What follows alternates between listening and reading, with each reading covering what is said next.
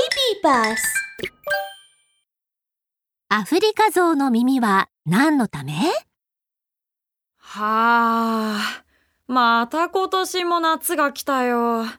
暑いなあ。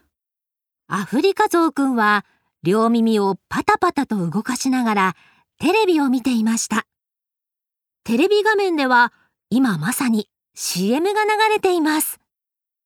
皆さん、外が暑いからって家でゴロゴロしていませんか？でも大丈夫。このうちわがあれば怖いものなし。どんなに暑くても涼しい風があなたを癒します。さあさあ、今すぐご来店ください。あ、そういえば、家にはうちわがないよな。だからこんなに暑いのか。よし、一つ買ってみよう。アフリカゾウくんはウキウキして耳をパタパタと動かしながら家を出ました。そしてとことこと歩き、ようやくテレビの CM で見たうちわ屋さんにたどり着いたのです。わあ、綺麗なうちわがこんなにたくさん僕、初めて見たよ猿のお姉さんはアフリカゾウくんに勢いよく声をかけました。さあさあ、お客さん。中でご覧くださいね。きっとぴったりのうちわが見つかりますよ。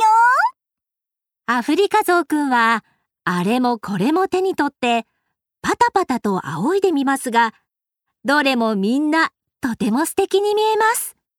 この赤いうちわかっこいい。あ、でもこの黄色のもいいなうわあこの星のうちわもすっごく気に入っちゃったアフリカゾウくんはとても悩みましたが、結局手のひらぐらいの大きさのカモの絵が描かれた小さなうちわに決めました。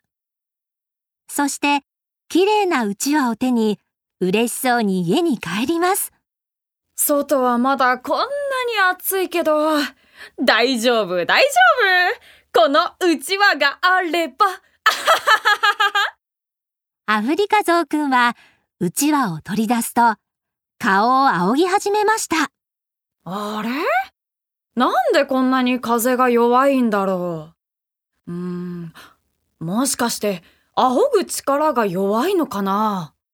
アフリカゾウくんは力いっぱいうちわを仰ぎました。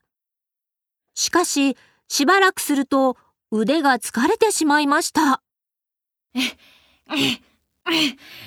ああ、ダメだ。はあこのうちは小さすぎるよ。全然涼しくないじゃないか。大きいのに交換しないと。アフリカゾウくんはお店に戻ると小さなうちわをとっても大きな大きなうちわに交換しました。どれぐらい大きいかというと、なんと自分の体と同じくらいの大きさです。よーし。これだけ大きければ、きっとすごい風が出るぞ。アフリカゾウくんはうちわを担いで嬉しそうに家に帰りました。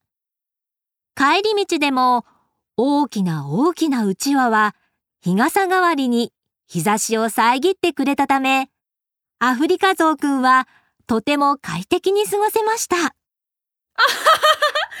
このうちわは日傘にもなるぞ。すごいや。明日もこの大きなうちわを持って遊びに行けば、暑さなんかへっちゃらだ。家に着いたアフリカゾウくんはソファーに座るとうちわを持ち上げました。よーし。ちょっとやってみようかな。このうちわでは、どんな風を起こせるかな？ブワーン！ブワーン！しかし、ここである問題が起きたのです。大きなうちわは前にブオーン、後ろにボーン、左にボーン、右にボーン！と仰げるのですが、自分に向かって仰ぐことがどうしてもできません。ええこのうちわ、大きすぎて自分を仰げないじゃないか。どうしよう。とても暑い中、慌てたアフリカゾウくんは大きな耳でパタパタと止まることなく動かし続けます。その時、耳を動かしながら突然、あることに気がつきました。そういえば、僕たちアフリカゾウって暑い時はこうやって耳を動かして体温調節をするよね。なんでこのことを忘れていたんだろう。うちはなんか買いに行っちゃって。この耳こそが何よりも役に立つうちわじゃないか 僕って本当におバカだぞ。次の日、外はやはり暑いですが、アフリカゾウくんは楽しそうに遊びに出かけました。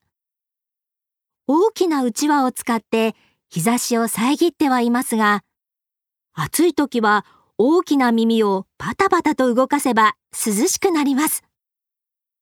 皆さん、アフリカゾウの大きな耳は暑い時にパタパタと動かせば体温を下げることができるみたいですね。